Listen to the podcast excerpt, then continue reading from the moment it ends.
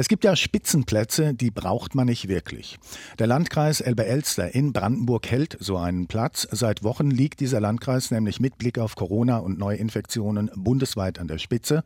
Die Sieben-Tage-Inzidenz weit über 1000 und die Quote der vollständig Geimpften, ohne Booster wohlgemerkt, lag Ende November bei 55 Prozent. Auch dies nicht gerade ein Aushängeschild. Corona und was dagegen tun, da gab es in der Vergangenheit schon öfter Klagen über Missmanagement in Brandenburg.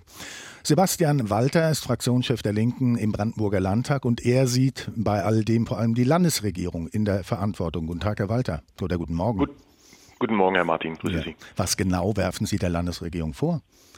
Naja, also ganz grundsätzlich geht es ja in der Krise darum, dass man miteinander klar kommuniziert, dass man Klarheit schafft und solidarisch miteinander umgeht. Und äh, das, was wir hier erleben, ist, dass wir im zweiten Jahr der Pandemie, in der vierten Welle uns weiterhin völlig im Blindflug äh, befinden. Wir machen immer wieder, oder die Landesregierung macht immer die gleichen Fehler.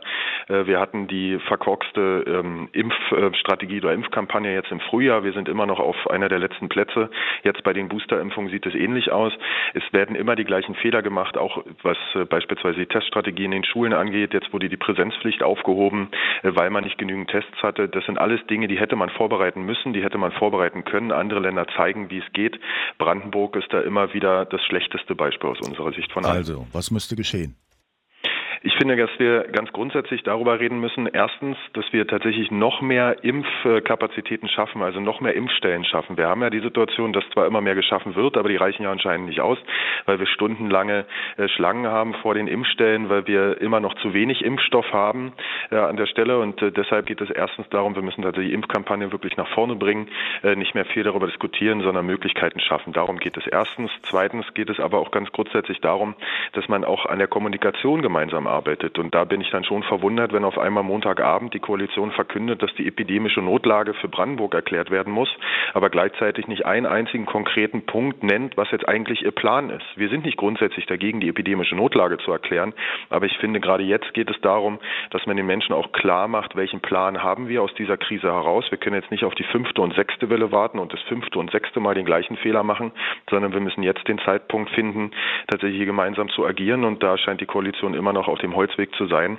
und uns versuchen auch auszuschließen an der Stelle. Und so funktioniert das nicht. So werde ich nicht die Menschen davon überzeugen, sich an die Maßnahmen zu halten und diejenigen, die noch nicht geimpft sind, sich auch noch freiwillig oder sich impfen zu lassen. Ich knüpfe da an. Bleiben wir noch einen Moment bei dem Landkreis, den ich eingangs erwähnt habe, Elbe-Elster. Wir haben heute früh hier im Inforadio mit dem Landrat gesprochen und er sagt, es gibt sehr wohl Impfangebote, die werden aber nicht in dem Maße genutzt, wie es eigentlich möglich wäre. Was vermag da die Landesregierung? Also ich habe da eine andere Wahrnehmung. Ich sehe, dass überall dort, wo es äh, beispielsweise Impf Impfstellen gibt, die ohne Termin impfen, dass die sehr, sehr voll sind. Bei mir in meinem Landkreis in Barnim, in Eberswalde, Bernau, sind die Impfstellen voll. Da stehen äh, meterlange Schlangen davor. Die Leute warten. Da sind auch viele Menschen dabei, die sich erst impfen lassen. Und das begrüßen wir natürlich ausdrücklich. Das, was wir brauchen, sind mehr mobile Impfteams im Land. Im Land. Das, was wir brauchen, ist auch tatsächlich erstmal einen Überblick darüber zu haben. Die Landesregierung kann uns bis zum heutigen Tag nicht sagen, wie viele Seniorenheime eigentlich in Brandenburg vollständig mit der Boosterimpfung geimpft sind. Wir haben immer wieder Ausbrüche in den Seniorenheimen äh, und stellen dann immer wieder fest, dass die Boosterimpfungen nicht stattgefunden haben, obwohl uns die Landesregierung versprochen hat, bis Ende November alle Seniorenheime zu impfen. Das ist immer noch nicht geschehen. Das heißt also, an verschiedenen Stellen, glaube ich, fehlt uns der Überblick, fehlt uns der Plan. Ähm, und da finde ich, muss man jetzt etwas tun. Und da reicht es nicht aus, wie die Landesregierung das im Moment macht, jede Woche eine neue Nachricht zu verbreiten, eine neue tolle Meldung zu verbreiten, dass man sich jetzt auf irgendwas verständigt hätte. Es geht darum, nicht nur zu reden, sondern es geht darum, auch zu handeln. Und da muss die Landesregierung deutlich mehr leisten, um die Kommunen und Landkreise auch zu unterstützen. Ich will noch, noch mal den Landrat von Elbe-Elster bemühen. Er spricht sich gegen eine Impfpflicht aus, setzt weiter auf Aufklärung, aber das scheint in seinem eigenen Kreis ja nicht so richtig zu fruchten, wie auch andernorts in Brandenburg. Also was muss da passieren? Ich war lange, lange gegen eine Impfpflicht. Ich war lange auch dafür aufzuklären und das, ähm, glaube ich, machen wir ja alle oder jeder, der ge doppelt geimpft ist, versucht ja aufzuklären. Und ähm, ich merke einfach, dass man an bestimmten Stellen nicht weiterkommt. Dass also dann wird über Langzeitfolgen von Impfungen philosophiert und da kann ich nur sagen, die einzige Langzeitfolge, die es bei Impfungen tatsächlich gibt, ist, dass die Chance zu überleben und die Chance, nicht schwer an Corona zu erkranken, deutlich, deutlich, deutlich, deutlich höher ist, als äh, wenn ich keine Impfung habe. Und also Herr Walter, ich verstehe Sie richtig. Sie sprechen sich gerade für die Impfpflicht aus. Ich wollte das genau gerade tun. Ich glaube, wir sind an einem Moment, wenn ich auf die äh, Station, Intensivstationen gucke, wenn ich, wenn wir mit Pflegekräften reden in diesem Land, äh, dann ist es jetzt an der Zeit ähm, für eine allgemeine Impfpflicht an der Stelle. Ähm, das müssen wir tun, weil anders können wir diese Pandemie nicht bekämpfen. Und am Ende muss ich auch immer wieder den doppelt Geimpften erklären, warum die sich jetzt eigentlich einschränken sollen. Wir haben ihnen versprochen, wenn ihr euch doppelt impfen lasst, dann habt ihr den Schutz, dann handelt ihr solidarisch.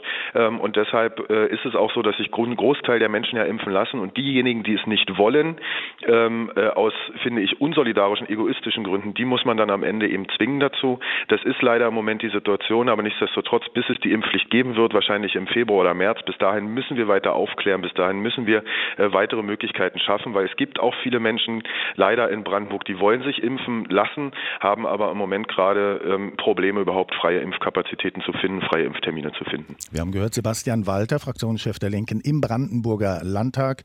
Er spricht sich, wie gehört, für eine Impfpflicht aus. Herr Walter, ich danke Ihnen ganz herzlich für Zeit und Gespräch und noch einen guten Tag Ihnen. Sehr gern. Ihnen auch. Danke Ihnen.